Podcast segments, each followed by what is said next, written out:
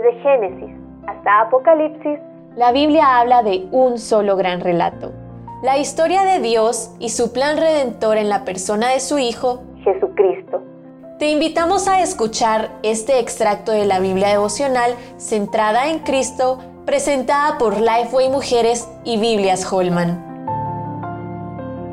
Un cántico de adoración al Salvador. Primera de Samuel 2, 1 al 11. Puede ser fácil sentirse sola en este mundo. A veces pensamos que nadie más está pasando por lo que nosotras estamos pasando o que nadie más puede entender mi situación, mucho menos el Dios santo y omnisciente. ¿Por qué habría de importarle?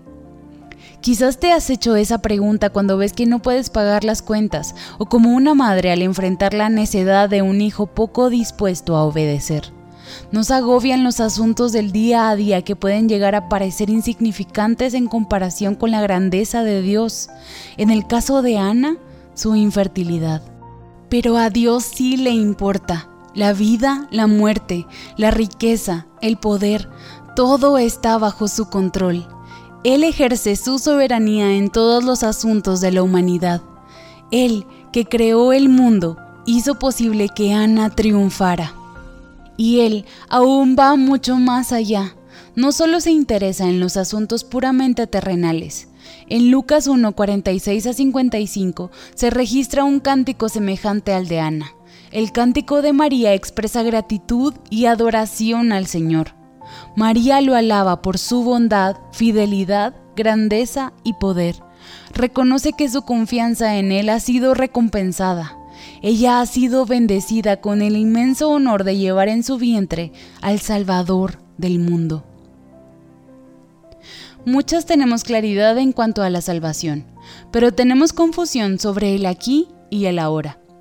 Este pasaje nos enseña que Dios se interesa en cada uno de los aspectos de nuestras vidas, tanto lo terrenal como lo espiritual. Dios no nos salva y deja que resolvamos el resto por nuestra cuenta. Él no envió a Jesús y luego nos abandonó. Sin embargo, actuamos con frecuencia como si así fuera, como si Dios solo atendiera el asunto de nuestra salvación. Nos encontramos confiando en Él solo en eso, pero no en otros aspectos de la vida. ¿Algún día podré tener un hijo? ¿Seré algún día económicamente estable? ¿Obedecerá mi hijo? ¿Será posible que Dios, el mismo que envió al Mesías, exalte al pobre, alimente al hambriento y sustente al necesitado? Las historias de Ana y María nos recuerdan que Dios desea que confiemos en Él, tanto para lo pequeño como para lo grande.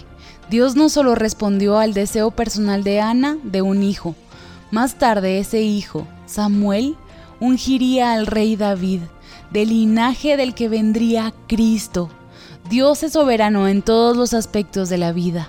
Estas son noticias maravillosas y motivo de adoración.